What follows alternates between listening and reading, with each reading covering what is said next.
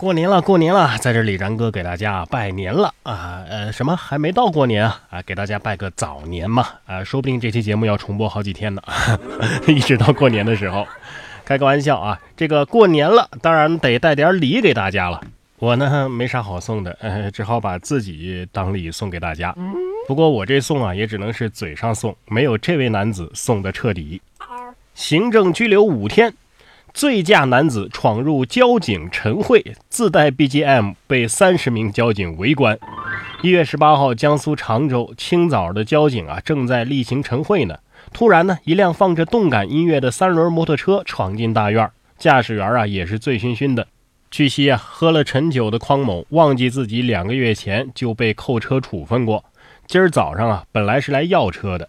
目前，匡某已经被罚了两千块钱，行政拘留五天。哎呀，来交警，咱咱咱碰一杯。不过我帮他算了一下日子啊，还能回家过年。接下来这对父母呢，虽然说没喝醉酒，但是脑子也不是很清醒。说俩孩子走丢了，给父母打电话，结果被挂了。你们搞错了，我孩子没丢啊。一月十四号，南京江宁荷叶山服务区，两个六岁的孩子找到民警，称与自己的父母走散了，找不到爸爸妈妈了。哎，幸好他们还记得父母的手机号。民警就先联系上了孩子的母亲，没想到孩子母亲却说：“呀，你们搞错了吧？”随即挂断了电话。民警再次给孩子的父亲打电话，父亲对孩子走丢也矢口否认。最后，孩子的父亲才反应过来：“哎呀，哎哎哎，是啊，孩子呢？”才赶紧赶过来找孩子。这俩孩子可能真是充话费送的，您倒是先确定一下孩子在不在再挂电话呀，是吧？建议警察叔叔啊，下次直接让孩子跟父母通话，可能他们以为是遇到了诈骗电话了。下面这位对自己也是够狠的，为逃避结婚偷东西进警局避风头。近日，长宁公安分局啊接到了一段舞蹈工作室的负责人的报案，说工作室的一个价值两千块钱的蓝牙音响被盗了。随后，民警通过调查抓获了嫌疑人陈某。陈某交代啊，因为女朋友最近。逼自己与其结婚，于是呢起了盗窃坐牢以逃避女友结婚的这个念头。目前陈某因为涉嫌盗窃罪被刑事拘留。不得不说，你偷的这东西啊也是绝了，价值两千块钱，但凡再少一块钱也不至于刑拘，真是高手啊！看东西真准，我觉得这可以算他迫不得已寻求法律援助。不光啊人有职业病啊，动物有时候也有。你像这只搜救犬，看病就搜出小乌龟，消防员哭笑不得。他他他确实有点职业病。近日，山西阳泉搜救犬到医院看病，不顾身体不适，先习惯性的全部搜寻了一遍，然后呢，把医院冬眠的乌龟给搜出来了。消防员小哥哥吐槽说：“没办法，多多少少啊是有点职业病。”小乌龟心想：“我我睡得好好的，我我招谁惹谁了啊？”看病都能顺便加个班儿，嘿，今年的敬业福给你了。下面这头猪也没招谁惹谁，可是却遭到了惨无人道的待遇。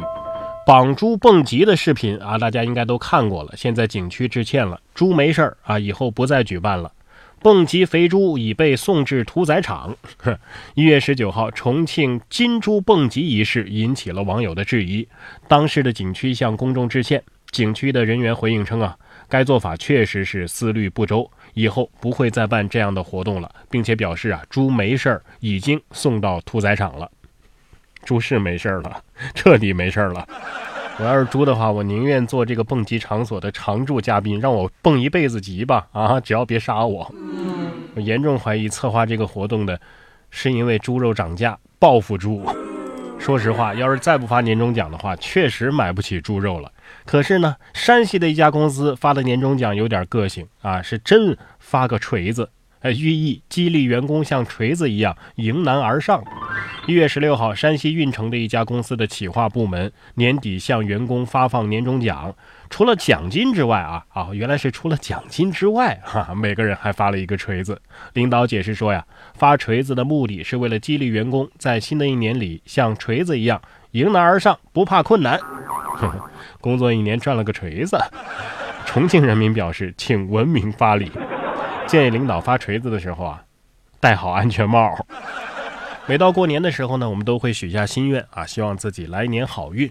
送祝福的时候呢，也往往会说，比如说鼠年行大运什么的。下面这位男子还真的是交了好运啊，不过这个好运呢，不是中彩票，而是保了命。说男子腾空三百六十度平稳落地，躲过车祸。交警却说，不是每次都会这么幸运。一月十三号的晚上。